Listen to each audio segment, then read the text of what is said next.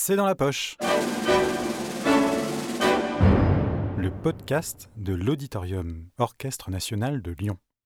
Max Dezolm. Aujourd'hui, le troisième concerto pour piano de Sergei Rachmaninov.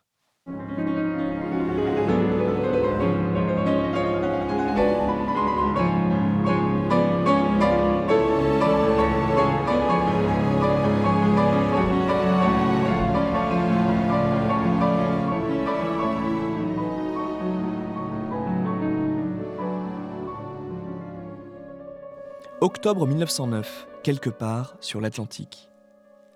Sergei Rachmaninov est emmitouflé dans un grand manteau sombre. Accoudé au bastingage, il pense à sa femme et ses filles restées en Europe.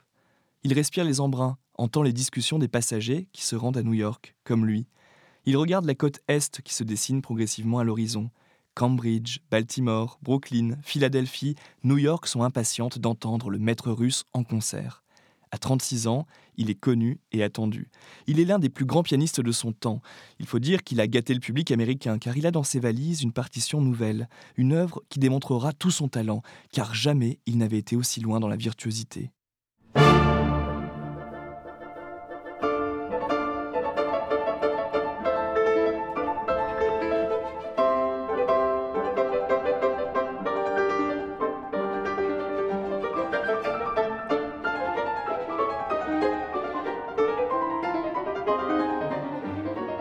La partition est quasiment finie, mais il continue depuis sa cabine de passager et sur un clavier silencieux à retravailler certains passages. Tout doit être parfait pour ce troisième concerto. Les premières mesures ont été écrites en avril 1909, dans la maison et les jardins de sa résidence d'été, sa datcha d'Ivanovka en Russie. Un véritable havre de paix, loin de la ville et des bruits, où Rachmaninov compose beaucoup.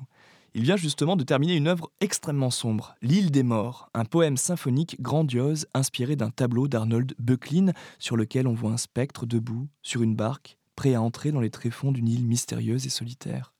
Des mois après la composition de ce poème symphonique, en octobre 1909, voici donc Rachmaninoff, lui aussi sur un bateau, et qui s'apprête à rejoindre le Nouveau Monde. Le 28 novembre, il sera au piano aux côtés de l'orchestre symphonique de la ville et de leur chef, Walter Damrosch. C'est lui, Rachmaninoff, qui créera cette nouvelle œuvre, peut-être son concerto le plus abouti, le Rach 3, morceau de prouesse qui effraiera même le pianiste dédicataire Joseph Hoffmann qui n'en jouera aucune note. Une œuvre trop compliquée et virtuose. Rachmaninoff lui avait dressé un monument décidément trop grand pour lui et dont voici l'entrée.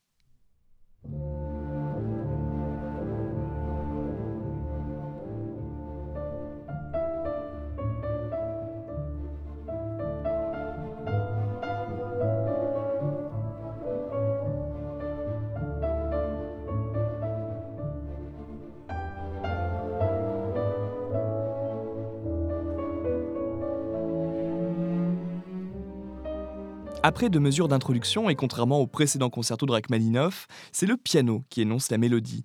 Ce thème cultissime et quasiment enfantin qui tourne autour de la note de Ré a fait couler beaucoup d'encre. Certains y voyaient quelque chose de proprement russe. C'est le cas de l'éminent musicologue Joseph Yasser qui croyait reconnaître ici une vieille mélodie orthodoxe. Mais Rachmaninoff était catégorique et déclarait Le thème de mon concerto pour piano n'est pas plus modelé sur la chanson populaire que puisé aux sources du chant religieux. Il s'est trouvé écrit directement ainsi. Et je ne doute pas que vous mettrez cela sur le compte de l'inconscient. Il faut dire que Rachmaninoff était lui-même très intéressé par la psychanalyse, elle lui avait été d'un grand secours pour composer son deuxième concerto pour piano. Inspiré d'un chant orthodoxe ou par l'inconscient du compositeur, peu importe, ce thème, souvenez-vous-en, car vous allez l'entendre hanter dans un geste cyclique les deux autres mouvements du concerto.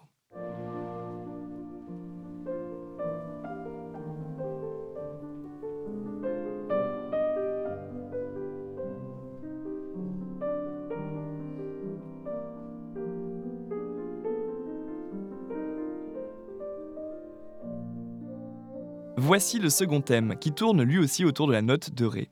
Comme le précédent, il va subir une série de métamorphoses jusqu'à revenir quasiment tel quel dans une brillante réexposition.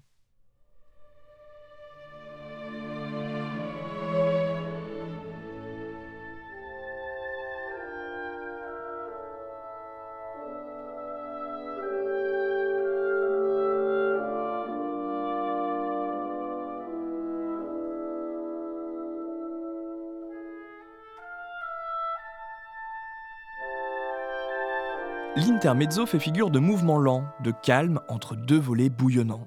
Les cordes et les hautbois chantent un thème recueilli et solennel, mais rapidement, le piano diabolique reprend la parole avec autorité.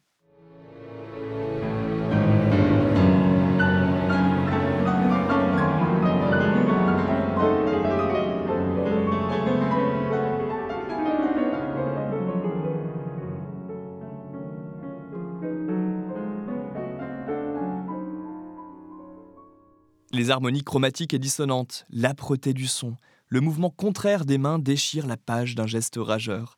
Mais ce n'est qu'une passade, car bientôt, l'orchestre et le piano se réconcilient et fusionnent pour offrir une des pages les plus inspirées du compositeur. Ce thème, que vous entendez au tout début du mouvement, est par la suite varié, jusqu'à atteindre un climax époustouflant. Il se termine dans une cadence qui peut s'entendre comme une rampe de lancement vers le final enchaîné.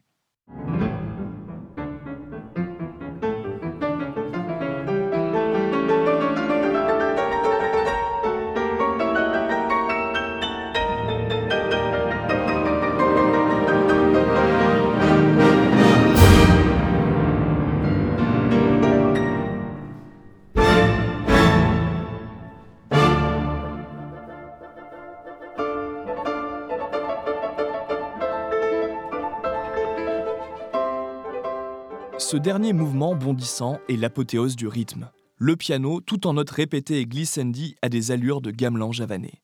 Il cogne et rivalise avec l'orchestre comme un cosaque. La partie centrale en mi bémol majeur fait réentendre des mélodies du premier mouvement. Il nous laisse un peu de répit avant le retour de la première partie, puis d'une coda brillante non pas en ré mineur comme le début du concerto, mais dans la clarté du ton de ré majeur.